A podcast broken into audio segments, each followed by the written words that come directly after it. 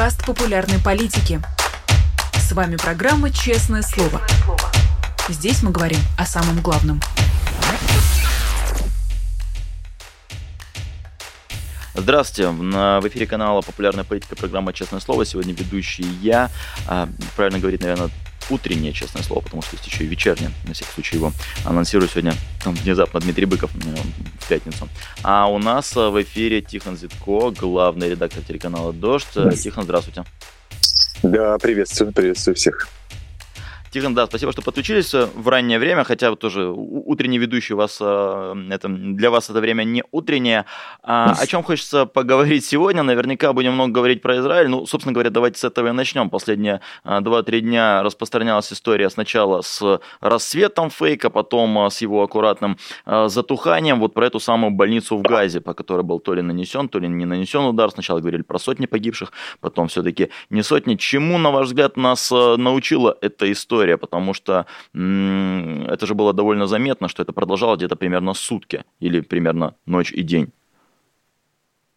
Ну, во-первых, правда, э, удивительно, я сам на это обратил вчера внимание, удивительно, как эта история сошла на нет. Потому что еще во вторник вечером казалось, что неизбежен э, новый какой-то страшный виток э, эскалации на Ближнем Востоке. Хизбалла обещала день гнева в среду в некоторых странах во вторник вечером э, поджигали посольство Израиля и врывались в них, и в консульство. Многотысячные демонстрации в Турции, в Иордании, в, э, где там еще в Тунисе и в других странах, а в среду ничего. Ровным счетом ничего не происходило. И этот, э, это заседание Совета Безопасности ООН, которое мы даже транслировали в прямом эфире, ожидая, что там будет какая-то невероятная дискуссия, а, оказалось удивительно, а, удивительно скучным. Почему? Потому что уже утром в среду все поняли, что это а, ну, здесь, здесь нельзя говорить фейк, потому что м, был удар по, окей, не по самой больнице, а, судя по всему, по парковке, но был удар в направлении больницы. Там есть, там есть жертвы, там есть погибшие, и каждая а, жертва среди мирных жителей, несомненно, это огромная трагедия.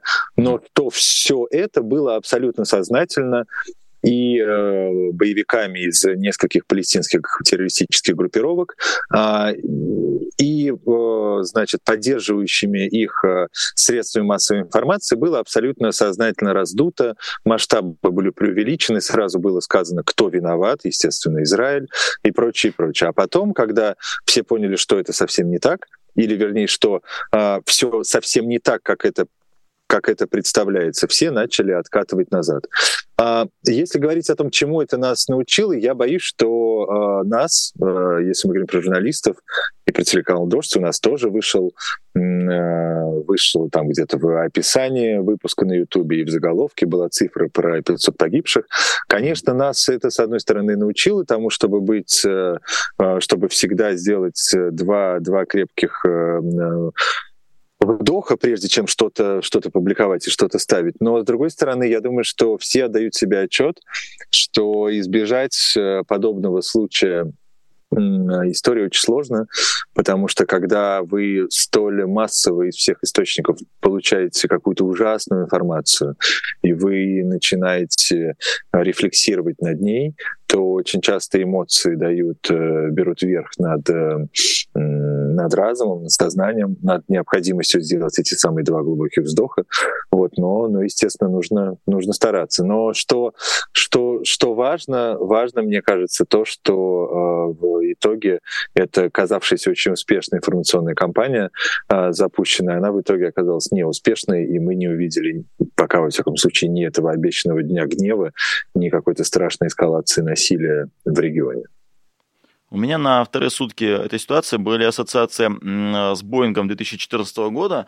А, тогда же тоже ну, в, как, довольно быстро стало понятно и кто, и каким образом, и почему. А, но проходят годы, и если, не знаю, там, вести разговор, ну, не совсем с запутинцем, а кем-то там, тем, кто мнит себя нейтральным, а он будет говорить, там непонятно, что произошло. То, то говорят самолет, то говорят диспетчер, то непонятно, кто сбили, и там все погрузилось в какую-то а, серую зону. Не будет ли после этой истории такое ощущение, что да тоже непонятно кто, израильтяне тоже хороши, и э, все они там хороши в этой истории? Я думаю, что будет, конечно. И, собственно, если говорить Тогда об... победа. Тогда это победа э, Хамас и их информационной вот думаю, бригады. Я, я думаю, что, а, что да, да, а, несомненно. Смотрите, это, а, это не победа в том, что касается, в том, что касается эскалации дальнейшей, и что касается того, чтобы на западном берегу началась очередная антифада, или по всем странам мира проходили многотысячные демонстрации и так далее, и так далее. Вот это, этого хватило на несколько часов вечером во вторник, и пока, во всяком случае, слава богу, этого не происходит. В этом смысле это поражение а, этой информационной бригады, как вы сказали. А, что же касается а, общего представления о том, что происходит на Ближнем Востоке, да, это очень успешно. В каком смысле? А, это успешно в следующем смысле. С чего все началось? Все началось с того, что 7 числа утром а, боевики э, террористической организации Хамас а, ворвались э, на фестивали, ворвались в израильские поселения и начали убивать людей. После этого Израиль начал отвечать. А, теперь, благодаря этой э, преувеличенной истории про больницу, которая, например, в российских государственных СМИ, она продолжает существовать как, э, как то, что Земля круглая. Они говорят, больница, в которой убили минимум 500 человек. Так вот, теперь, благодаря этой истории, что есть у человека, который не слишком пристально следит за новостями.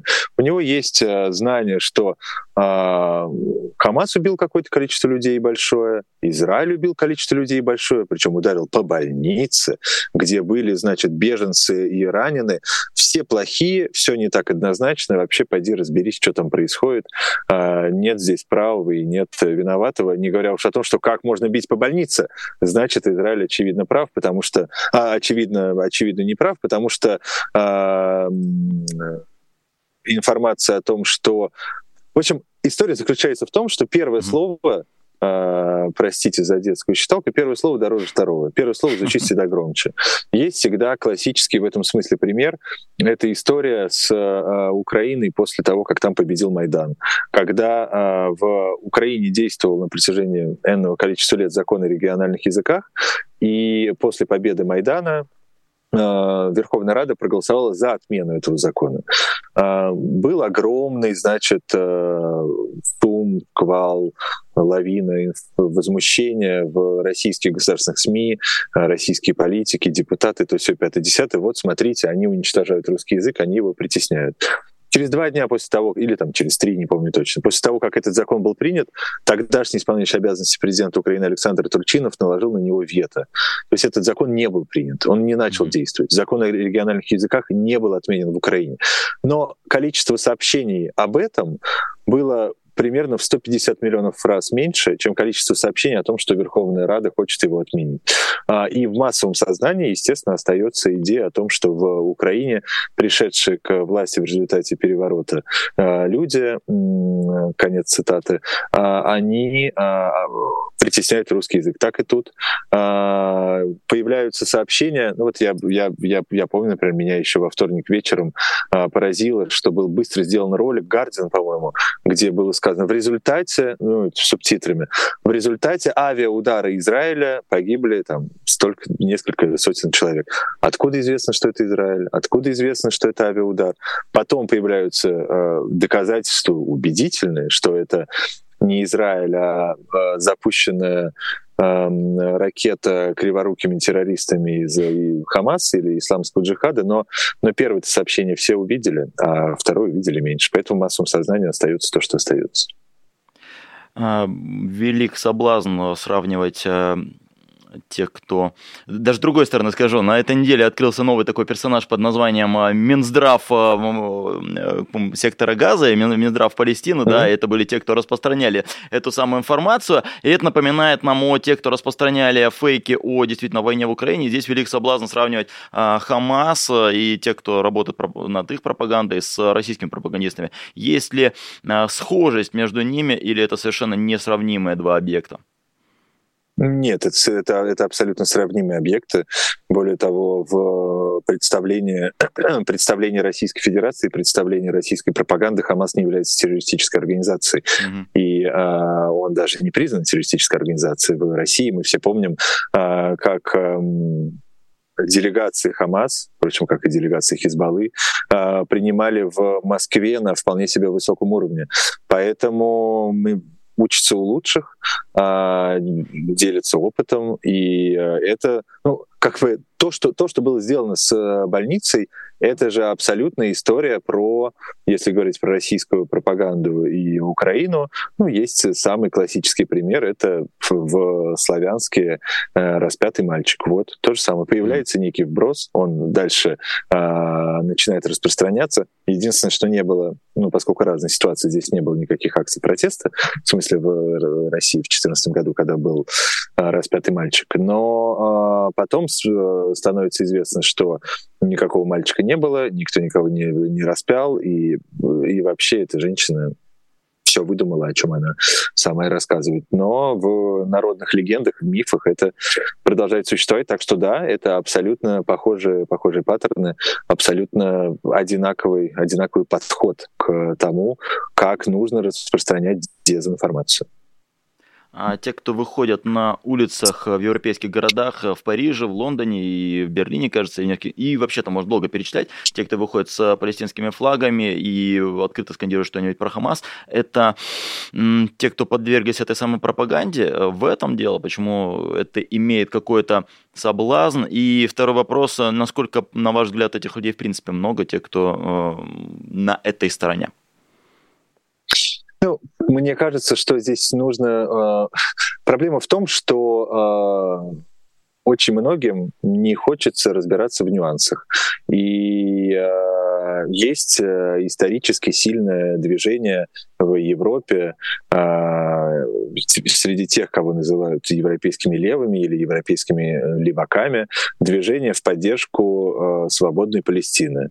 И э, в сознании и, и выступая в последнюю неделю, а особенно после того, как Израиль начал отвечать на атаки Хамаса в поддержку Палестины, эти люди на самом деле свои идеи лишь, лишь мешают, лишь портят ее.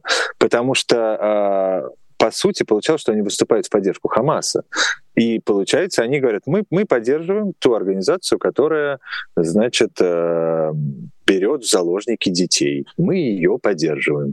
Если вы ее поддержите, значит, вы поддержите такие методы. Значит, вам кажется, что э, подобные э, методы допустимы, и подобные методы могут быть э, методом для достижения какой-то благородной цели. То есть мне кажется, что, с одной стороны, здесь важно понимать, что, что есть, к сожалению, вот это вот э, не, не развлечение нюансов необходимое а с другой стороны, ну, мы же знаем, что э, как бы в, исторически э, этот, этот нарратив о э, том, что э, нужно, э, нужно поддерживать Палестину против в Израиле, который выступает агрессором, это было очень популярно и в левых кругах в э, Европе, и в студенческих кругах, и в студенческих кругах в Соединенных Штатах. Мне кажется, что это что это, что это ни, никуда от этого не деться. А, другое дело, что, повторюсь, очень, конечно, хотелось бы, чтобы каким-то образом нюансы а, начали учитывать и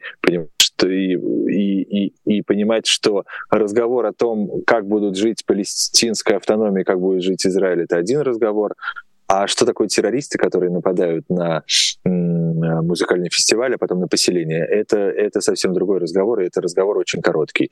Террористы недопустимы, и поддержка террористов невозможна. Вот поддержка террориста, да, невозможно, но в то же время смотришь на список спикеров э, на «Дожде», в принципе, на популярной политике тоже, и, конечно, люди, которые, скажем мягко, отстаивают одну и ту же позицию. Меня впечатлило, у вас а, была обложка на этой неделе «Мир катится к чертям», и там было э, несколько человек с бородами, и среди них был Владимир Путин. То есть вполне понятная, а, какая позиция. И я и сам эту позицию разделяю, но а, как нам с вами, например, отвечать на претензии, что а почему вы не объективны, почему вы не даете кому-то из Минздрава той же Палестины высказываться на вашем канале, почему вы не берете у них интервью? Ну, во-первых, что касается Меркатиса ко всем чертям, это была авторская колонка э, Екатерины Петрикадзе. Это, это, это, не, это не выпуск новостей. Э, что касается mm-hmm. новостей, э, смотрите, есть очень простой подход. Э, идет война, э, Израиль и Хамас.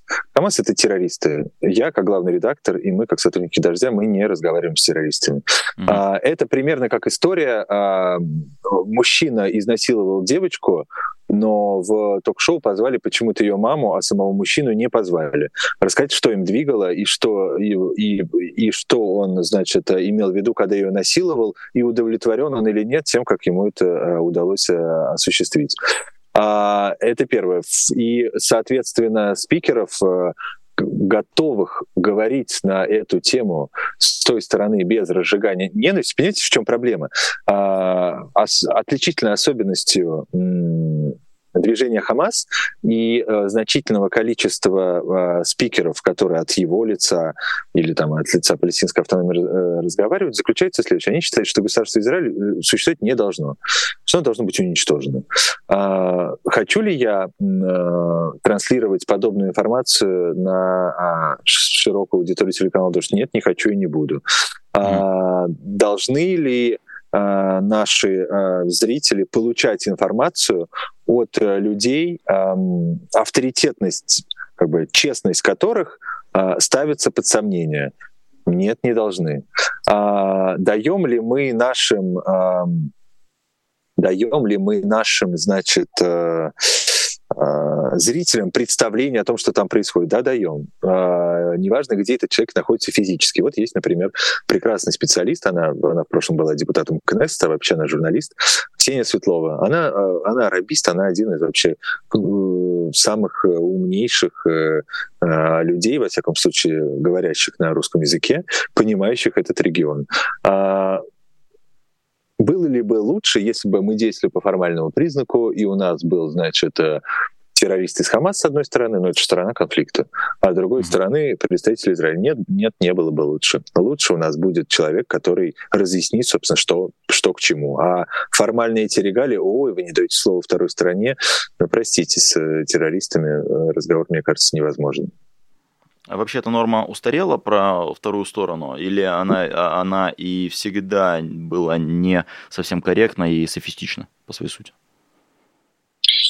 Ну, мне кажется, что, конечно, в э, моменты войны, в моменты кризиса, в моменты, когда политический режим становится людоедским, а, принципы меняются.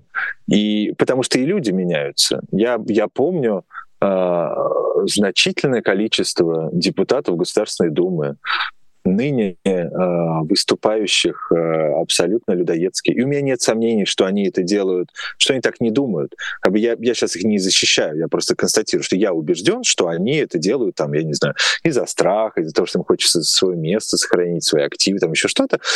Неважно. Суть, суть в следующем. Есть определенное количество, например, депутатов Госдумы. А, которые сейчас выступают абсолютными людоедами публично.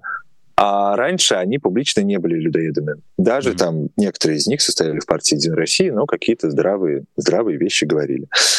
Но сейчас, когда они людоеды, а, я не вижу причин давать им слово как второй стране. Mm-hmm. Это первое, потому что я не хочу распространять людоедскую идеологию. Второе, заключается в том, что эти люди ничего не решают. И а, здесь вы там можете меня следующим э, вопросом спросить, а, позвали ли бы на телеканал «Дождь» на интервью Путина или, не знаю, министра Лаврова. Я думаю, что а, да, потому что эти люди, а, они решают что-то, и с ними имеет смысл о чем-то о чем-то разговаривать. А с абсолютным большинством людей нет. Я вспоминаю, да, Путина и Лаврова пока у вас еще не было в эфире, или я не помню, был ли у вас Лавров, а, но у вас было мощное включение Евгения Попова, я подписанный на его телеграм-канал, я э, удивляюсь, что, ну вот на примере Евгения Попова, я удивляюсь, что они дружненько так поддержали именно вот хамасовскую сторону. Они, не знаю, не, не, не ставят аватарки с палестинским флагом, но тем не менее э, вот про 500 или 800 человек разгоняют, про э, израильскую бучу, вы знаете, о чем это речь, тоже там с удовольствием разгоняют. Э, почему хоть раз в жизни а, вся эта клика не а, примет какую-то человеческую сторону, почему им а, не быть за что-то хорошее? Это же проще, это же проще и приятнее. Почему там условно Евгений Попов и компания не, не, не возьмутся, не станут на эту сторону? Ну, это, это как раз не проще, это сложнее, потому что в их картине мира как раз очень просто. Есть Израиль, его поддерживают США, есть Украина и поддерживает США, Россия mm-hmm. против США, значит, и против Украины, значит, в, этой, а, в этом а, конфликте, в этой войне риторически, как минимум, Россия будет на... Россия не будет осуждать того, кто против США. Мне кажется, что главная причина в этом заключается. Вторая причина заключается в том, что таким образом можно э, потрясающе продолжать всю эту историю про все не так однозначно. Э, США, поддерживающие Израиль, они же поддерживают еще и Украину а Израиль убил людей в больнице. То есть, то есть США поддерживают э, людей, которые убивают людей в больнице, и эти же люди поддерживают Зеленского. То есть они, получается, поддерживают каких-то людоедов. Значит, Зеленский тоже людоед. Такая штука же тоже э, для кого-то для кого-то звучит убедительно. А еще, что очень важно, очень важно э, в, из общественного сознания вытеснять, вытеснять войну в Украине. С одной стороны, я думаю, что люди на Старой площади и в Кремле, они очень обрадовались, открыв новости 7 числа утром, потому что они поняли, что появилась серьезная международная проблема, которая внимание от Украины, если не переключит полностью или в значительной степени, но хоть на какой-то процент а, переключит. И для них это классно. Ну, потому что Израиль, э, США, например, сейчас а, выделяют деньги а, Израилю, значит, им чуть сложнее будет выделять Украине например. Поэтому переключение любое, оно, эм, оно всячески приветствуется. А для того, чтобы это приключение происходило не только в мировых столицах, но и в массовом сознании в России, нужно, нужно показывать, э, что вот есть где-то и продолжать, продолжать держать эту тему, что где-то еще происходит какой-то какой ужас. А более того, этот ужас организован так называемыми так называемым цивилизованным Западом, думают эти люди. Вот в данном случае Израиль. Поэтому не верьте им всем, весь Запад — это плохо, а мы молодцы. А, и, наверное, завершая в каком-то смысле этот блок, связанный с Израилем, у вас нет ощущения, что общество стало более равнодушным к а, смертям и трагедиям, потому что а, год назад, когда начиналась война в Украине, люди больше сострадали, здесь как-то буквально за неделю сострадать по всему перестали. И как быть журналистом, когда действительно людей не проймешь даже самыми жуткими кадрами? Я думаю, что дело не в равнодушии, я думаю, что дело в беспомощности. То, что, mm. то, что интересно намного меньше, и, и мы, я убежден, и вы видим по цифрам просмотров. Просмотры — это же люди. Чем меньше просмотров, значит, тем меньше людей заинтересовались, захотели это посмотреть. А беспомощность, она а, возникает, и это чувство, я убежден, посещает каждого из нас, она возникает от того, что не, не можешь ничего с этим поделать. Ты видишь э, цепочку, цепочку смертей, цепочку трагедий, цепочку ужаса, и спустя без малого два года что это происходит на какой-то регулярной основе, ты уже говоришь, все, я не могу, ребят. Ну, что я могу с этим делать? Хорошо, я сейчас посмотрю, увижу, что Российская Федерация нанесла очередной удар по Херсону. Там погибло пять человек. Я это видел вчера, позавчера и два дня назад. Это ужасно, я против этого. Но я ничего с этим не могу поделать. Я лучше... А, а, а жить со своей беспомощностью мне, мне тоже нелегко. Я лучше, лучше сделаю вид, не то чтобы сделаю вид, что этого не происходит, а я э, постараюсь э, я постараюсь от этого отключаться. Я знаю, что это происходит, я знаю, что это ужасно, я это не поддерживаю, но просто я не буду в это... Потому что я ничего не могу с этим сделать. Я не буду поэтому это смотреть. И, а, и это, я думаю, в какой степени касается Израиля, но с Израилем просто другая история. А, я думаю, что если мы говорим про российскую аудиторию, то понятно при всем, при том, что у большого количества людей там есть знакомые и родственники в Израиле, а у кого-то из другой стороны. Я думаю, что в первые дни был всплеск, когда э, во-первых, были ужасы того, что произошло в поселениях и на фестивале. Кроме того, люди связывались со своими родными, поэтому следили. Потом, когда, а, как кажется, на территории самого Израиля не происходит эм, ну, не происходит ковровых бомбардировок, грубо говоря, то люди, с одной стороны, как бы э, подуспокоились за своих, а с другой стороны, это все-таки как будто где-то где далеко, дальше, чем, дальше, чем та же Украина. Если продолжать тему про равнодушие, э, раньше какие-то путинские смешные оговорки или э, исторически глупые аналогии вызывали резонанс. Сейчас, я так понимаю, ну тоже уже есть какая-то усталость. Вы э, в своих эфирах, в авторских колонках считаете нужным сейчас уделять этому внимание или уже бессмысленно, учитывая, что дед показал, насколько он людоед и показывает, насколько он невежа в исторических вопросах, как он фейлит на публике, это уже бессмысленно? Ну, я думаю, что это зависит от, э, от, конкретных, э, от конкретных историй. Вот, например, накануне Путин э, предложил предложил, поддержал идею, да, поддержал идею спортивных парадов на Красной площади, на этом форуме спортивном. И, казалось бы, это какая-то штука, которая не должна удивлять.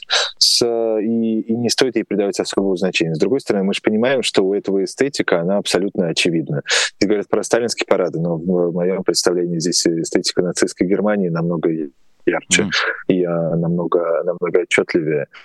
И а, лишний раз э, сказать и поразиться тому, насколько э, российская политическая система, с позволения сказать, сейчас действует по такой как бы плейбук, по ну, как бы по списку правил, как нужно себя вести людоедско-фашистскому режиму, мне кажется, лишний раз э, об этом поговорить и донести эту нехитрую идею до зрителей тоже необходимо. Потому что э, проблема наша общая, ведь в чем она еще заключается? Она и, и, и возможно, это одна из причин того, почему мы, э, мы, в смысле Российской Федерации, оказались там, где мы оказались, она заключается в том, что нам, нам, нам многим из нас, ну, давайте не буду говорить за кого-то, буду говорить за себя, э, казалось, мне казалось, что есть вещи абсолютно понятные, абсолютно очевидны. Их даже не нужно проговаривать. А на самом деле а, все вещи нужно проговаривать каждый день с э, упорством э, значит, повторяю, что белое это белое, черное это черное, а круглое по-прежнему круглое, а не квадратное. И что и что политическая система в России в ней не, не, не хорошо все. Вот, поэтому, мне кажется, это и сейчас нужно делать. А что касается там всяких э, мемов, э, каких-то, не знаю, э, каких-то, знаете, таких приколов, связанных с Путиным, то на них уже меньше, конечно, обращаешь внимание, потому что совсем другие вещи теперь с Путиным ассоциируются. Это убийство и разрушение судеб и городов и жизни. Ну да, я думаю, если бы сейчас э, Путин сказал про подводную лодку, она утонула, то это бы не помнили 20 лет, а это бы забылось, не знаю, там через неделю, потому что мы э, привыкли как-то за эти годы к э, его цинизму. Я дождался, пока нас будет смотреть побольше людей, что называется, разогнались для того, чтобы задать вам коронный вопрос, предъявить вам, Тихон, а когда вы заполните анкету. Так. А, ту самую анкету, которую, а я которую писал анкету. А, а вы заполнили да, почему-то? А я заполнил с первый день. А, и почему-то в вашем телеграм-канале я не, не увидел. А вы, вы не выкладывали? Не, не, я не выкладывал. Я, я вообще про это пока ничего, ничего не писал. А, смотрите, мне кажется, что это что Сейчас, давайте начну издалека. Мне кажется, что, mm-hmm. что любая дискуссия, а, она очень важна, и она нужна. И э, дебаты, которые были у нас на, на канале с участием Максима Каца и Майкла Найки, это подтвердили, что при том, что были люди абсолютно как бы разные по, по своим, а, а, как бы так сформулировать, по своему назначению, что ли, ну, один журналист, блогер, там, ведущий, а второй политик.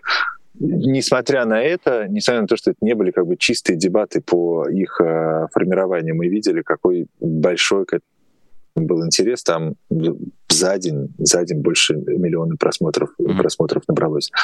Поэтому мы, конечно же, а, на «Дожде» мы а, обсуждали и планировали в ближайшее время, ну, где-то в ноябре, запускать серию, а, серию программ, посвященную выборам, посвященную стратегиям на этих выборах, посвященную дискуссии, порой выглядящие не, не должным образом дискуссии о выборах.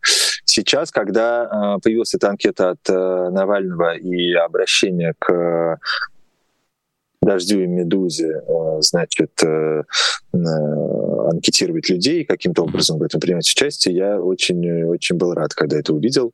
Мне кажется, это отличное, отличное очередное, как бы, очеред, очередное топливо в костер этой необходимой дискуссии, потому что это же, это же дискуссия, на самом деле, она не только о том, где поставить галочку или где не ставить галочку в марте, когда там 17, да, 17 марта 2024 года. Это дискуссия о том, кто мы, что мы, российская оппозиция и люди оппозиционно настроенные, они вообще что из себя представляют? Они есть, их нету, они что-то могут, они что-то не могут, они могут только в интернете, в Твиттере между собой общаться, или они могут, могут какие-то смыслы рождать, а вслед за смыслами какие-то действия.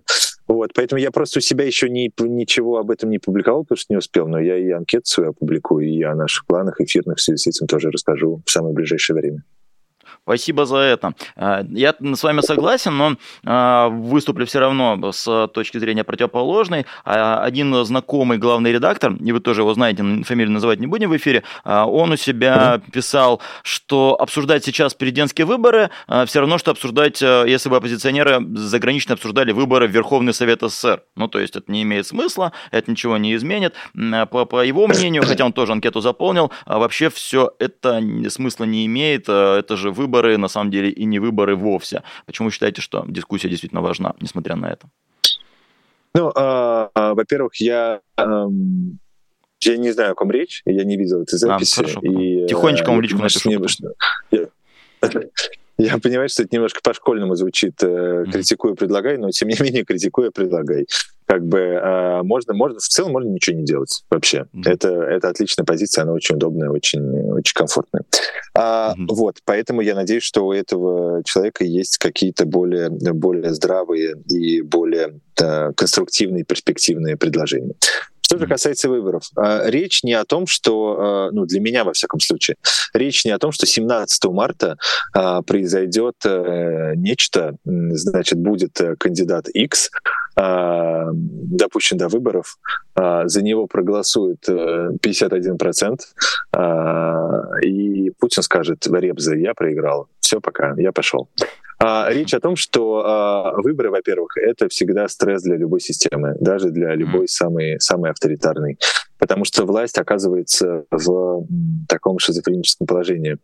А, с одной стороны, ей нужно а, мобилизовать, а, мобилизовать э, население для того, чтобы провести этот самый, как говорят, референдум о поддержке Путина а, и зафиксировать, э, что его поддерживают 106%, и всем об этом рассказать. С другой стороны, выборы всегда это возможность для это, это период некой, некой нестабильности, когда а, политики становится больше, и власти это не нужно. А, поэтому власть в этом смысле в шизофреническом а, находится несколько, несколько положений сейчас. А, и, и положа руку на сердце, я до сих пор не понимаю, зачем они, а, зачем они продолжают играть в эти процедуры. А, вместе с тем, что еще важно, и что на самом деле я уже сказал, дискуссия mm-hmm. это и разговор этот, он не только и, и не столько о выборах, и не столько о 17 марте. Этот разговор о том, а, ну вот, например, есть этот, а, эта дискуссия или спор, или срач, как угодно а, можно сказать, о коалиции. Это же важный разговор. Да? Признавая, что он важный, я не имею в виду, что коалиция необходима или коалиции быть не должно. А просто э, выборы закончатся, но, но необходимость совместных или не совместных действий, она никуда не уйдет. И в этом смысле это тоже нужно. А, или разговор о том, а, не знаю, вот в опроснике Навального, там же тоже есть один из вопросов, достаточно ли действовать только в интернете. Что же важно, да? Или нужно а, действовать не только в интернете, а еще, например, на, на улице, листовки расклеивать, или выходить на несанкционированные миссинги. А классно говорить, чтобы люди выходили в несанкционированные митинги, учитывая, что а, значительная часть политической оппозиции и представителей средств массовой информации находится за пределами страны. В общем, здесь огромное-огромное, mm-hmm. классно, я имею в виду в кавычках, а, огромное количество вопросов важных, определяющих вообще э, не полит... ну, даже не буду говорить политическую жизнь страны, потому что политическая жизнь страны как таковая не существует, а, она уничтожена, а определяющая вообще значительное количество вопросов нашего, а, уж простите за пафосовое бытия, нашего существования. Как, как нам сделать так, чтобы ситуацию изменить? Выборы становятся в этом смысле просто, просто красивой какой-то какой отсечкой. Давайте, mm-hmm. ребят, вот скоро выборы, поэтому сейчас мы все немножечко оторвемся от своих э, дел ежедневных и немножечко напряжемся, немножечко разгонимся. После выборов этот разгон еще, а, еще немножко, немножко останется. Вот и все. А всерьез рассчитывать, что на выборах можно изменить политическую систему в России, мне кажется, года с 2005-го никто в здравом уме так не, так не считает, что можно сменить всю систему. Как-то ее чуть расшатать, изменить там, изменить здесь, да, но сменить нет. А, немножко, самую малость э, заспойлерим э, результаты вашей анкеты. Там был а, один из пунктов э, про кандидатов, вот там и Венедиктов, и Кац, и кто угодно. Просто да. у вас спрошу, у вас есть там хотя бы одно «да» или напротив всех проставлено «нет»? Я не буду спрашивать про фамилии, если не хотите. Не есть, но проблема в том, что я вот недавно, недавно вспоминал, и я понял, что я не про всех помню, как я поставил. Но, но, но два, да, а, а точно я скажу, что одно, да, у меня точно было. Mm-hmm. Короче, ответ да. Ну, короче, короче есть. Да, у меня были там. Окей. А, к слову о выборах президента, Светлана Тихановская на днях сенсационно вот э, назвала Путина легитимным президентом России, сказала, что вот в Беларуси он не легитимный, а в России легитимный, и вообще как-то не очень хорошо высказалась по поводу а, россиян. Мне, как человек, который лично с Тихановской общался, это было слышать странно. А, вы, насколько помню, тоже с ней общались. А, как вы думаете, для чего? И изменилось ли у вас в худшую сторону мнение сейчас о ней? И исключать ли ее вообще из таких поля тех спикеров, которыми стоит общаться журналисту? Мне сложно сказать, потому что я пропустил это заявление, mm-hmm. вот, и поэтому мне сложно его комментировать. Вот, ну, давайте до следующего раза оставим просто, чтобы... Да, да, окей, да. Давайте. В отличие от Лукашенко, Путин легитимный президент. В России, к сожалению, мы видим а, успешную мобилизацию людей, вы скажете за войну, хотя непонятно, как война влияет на жизнь обычных людей где-то в Сибири, но они все такие ярые патриоты. То есть э, Путин, она говорит, что он легитимный, а люди во многом, по ее мнению, поддерживают сейчас в России войну. Я думаю, что это заблуждение, и mm-hmm. я думаю, что подобные заблуждения мы э, что, я думаю, что подобные заблуждения, они являются свидетельством того, что российская пропаганда работает э, хорошо даже на тех, кто обычно ей э, умеет э, что-то противопоставлять и умеет сопротивляться российской пропаганде. Миф о том, что подавляющее большинство россиян поддерживают э, Владимира Путина и поддерживают войну, он э, запущен российской пропагандой. Он, к моему большому сожалению, поддержан большим количеством западных медиа, западных экспертов, think-танков и э, так далее. А почему это сделано? А, потому что в каком-то смысле так картина мира проще становится. А, проще говорить, есть, есть Путин и Россия, которые, значит, mm-hmm против, которые за, за войну и против Запада и всего прочего, а есть мы, Запад. Mm-hmm. Соответственно, это намного проще, потому что когда ты э, говоришь, есть Путин, а есть какое-то количество россиян, которые его поддерживают, а есть какое-то количество россиян на другом фланге, которые его не поддерживают, а еще есть посередине люди, которые ни туда, ни сюда, и с которыми нужно больше всего работать, то сразу сложнее. А еще сложнее, если мы говорим про Запад, сейчас я вернусь к Тихановской, а, когда начинается разговор о том, что а, в тот момент, когда россияне протестовали и садились в тюрьмы, Запад имел бизнес as usual с Российской Федерацией, а, в, э, в смысле с ее, с ее политическим режимом, и пожимала руки Владимиру Путину на чемпионате мира 2018 года. Это какая-то некрасивая ситуация. А после 2008 года когда э, Россия оккупировала 20% Грузии, э, не было, э, не было принято никаких санкций в отношении России. Вру, была одна. Совет, э, заседание Совета России и ЕС перенесли на месяц, а через месяц провели. Страшное, страшное наказание. И вспоминать об этом как-то не хочется. И как вы прекрасно знаете, в Европейском парламенте есть несколько человек, которые как раз на эту проблему смотрят сложнее и понимают, что есть есть Путин, а есть россияне. Есть россияне такие, а есть россияне вот такие. Это там Сергей Лагодинский, Бернар Гетта, Андрей Скубилюс, Раса Юкнявичиня и еще несколько европейских парламентариев, которые очень активно эту, эту идею сложности, они ее лоббируют на Западе. Вообще очень, очень много сегодня многим хочется воспринимать легко, а не сложно. Что же касается Светланы Тихановской, то я думаю, что подобное высказывание, оно повторюсь, оно является ошибочным, и это заблуждение, оно может быть частично связано с а, тем, что э, на Западе есть разочарование и в россиянах, и в э, белорусах. Дескать, почему вы не идете и не э, протестуете, не свергнете режима Путина и Лукашенко. И тем самым Светлана Тихановская, возможно, это мое предположение, я, я это mm-hmm. не знаю, но, возможно, она стремится противопоставить, э, что вот есть белорусы, а есть, а есть россияне. Есть свободная Беларусь, а есть свободная Россия, которой на самом деле нету, потому что все поддерживают Путина, и тем самым как бы э, получить ту поддержку, которую могли бы получить россияне. Но э, вместе с тем мы же понимаем, что Светлана Тихановская, муж который сидит э, в тюрьме ни за что, э, вместе с еще тысячами белорусов, прекрасно знает, как работает пропаганда, как работает э, манипулирование общественным мнением и общественным сознанием, и прекрасно знает, как работает страх. Вот, поэтому мне кажется, что она должна отлично понимать, что э, этим, этой мифологии о 86 или 186 процентах россиян, которые спят и видят, э, как бы Россия убила как можно больше украинцев, этой мифологии верить нельзя. Последний вопрос э, задам вам э, о выживании э, в этих условиях. Сейчас появилось много тех, кто делает новости, сейчас появилось много тех, кто просто есть на Ютубе, дождь на Ютубе. За счет чего вы решили побеждать всех конкурентов? Вот такой последний вопрос сегодняшнего нашего эфира. Ну, мы, мы не решили побеждать, мы и так побеждаем, но мне кажется, что мы не в той мы вообще сейчас не в той ситуации, чтобы об этом всерьез разговаривать. Вообще mm. Владимир Путин, э, как бы это ни печально звучало, он сделал то, чего ну, помимо всего очень плохого, что он сотворил, особенно за последние без малого два года, а, одним из эффектов его этих плохих действий стало несколько хороших действий.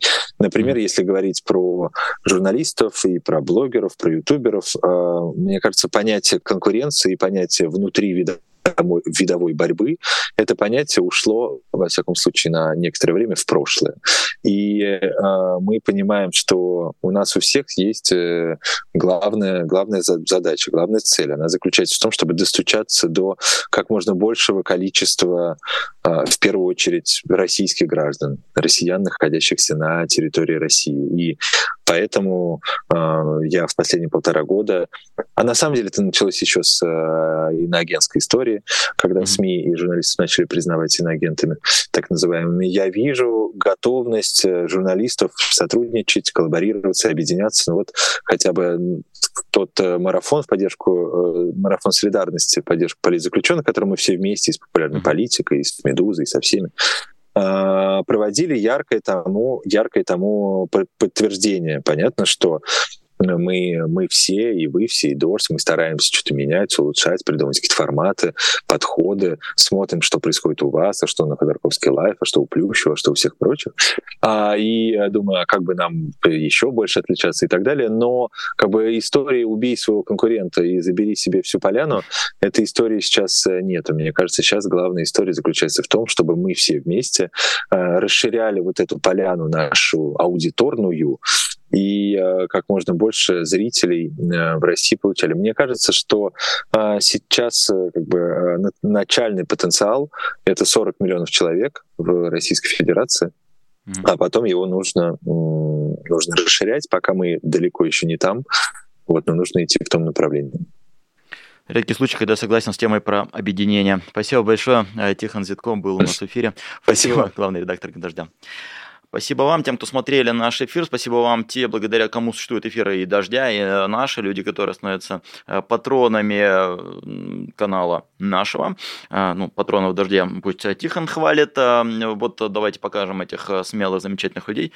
Есть ли они или нет их? Нет, есть. Значит, все, значит, все пока еще хорошо. Значит, все не так уж плохо на сегодняшний день. Становитесь патронами и вы, а даже если ваш ник невозможно прочитать, вот Адыгея против войны можно прочитать, а JK, что-то там еще нельзя прочитать. Нино Ран, Сергей Б, Анна Лернер, вот они все. Спасибо вам, я видел, что и комментировали, и поддерживали, и говорили какие-то слова а, добрые в сторону Тихона Дзитко. Последний раз скажу спасибо вам. А сейчас меня сменит в эфире канала «Популярная политика» Ян Матвеев, который проведет утренние новости. Ну а дальше закрутится, завертится. Не пропустить сегодня также и вечерний эфир. С вами был Дмитрий Низовцев. Буду с вами еще на канале «Популярная политика» снова и снова. Пока-пока. Вы слушали подкаст «Популярные политики». Мы выходим на Apple Podcast, Google Podcast, Spotify и SoundCloud. А еще подписывайтесь на наш канал в YouTube.